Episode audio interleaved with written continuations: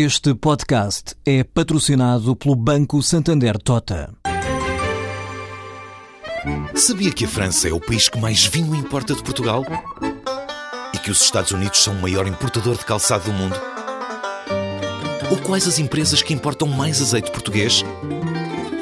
No portal Santander Trade, encontra todas as respostas para internacionalizar a sua empresa, desde mercados a procedimentos, redes de contactos e ferramentas para dinamizar a sua atividade exportadora. Descubra mais em santandertrade.com. Santander Tota, um banco para as suas ideias. O Instituto Nacional de Estatística acaba de publicar os indicadores de, do sentimento dos consumidores e dos setores produtivos eh, respeitantes ao mês de maio.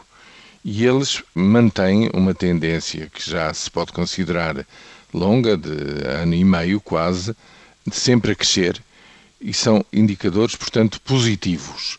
Em primeiro lugar, dos consumidores, que vão melhorando de mês para mês, têm um valor positivo, ainda que a melhoria seja ligeira, ou seja, as perspectivas para o seu agregado familiar e para a economia no seu conjunto, do ponto de vista dos consumidores, em maio reforçou-se ligeiramente.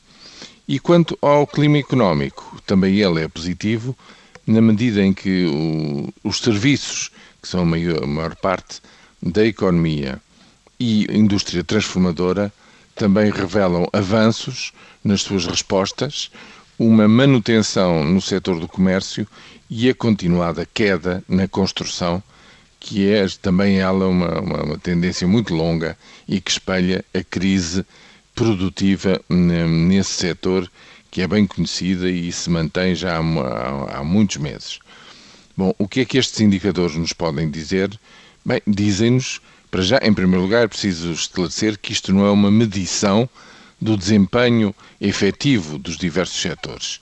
São as respostas individuais, é o sentimento que existe quanto à marcha da economia.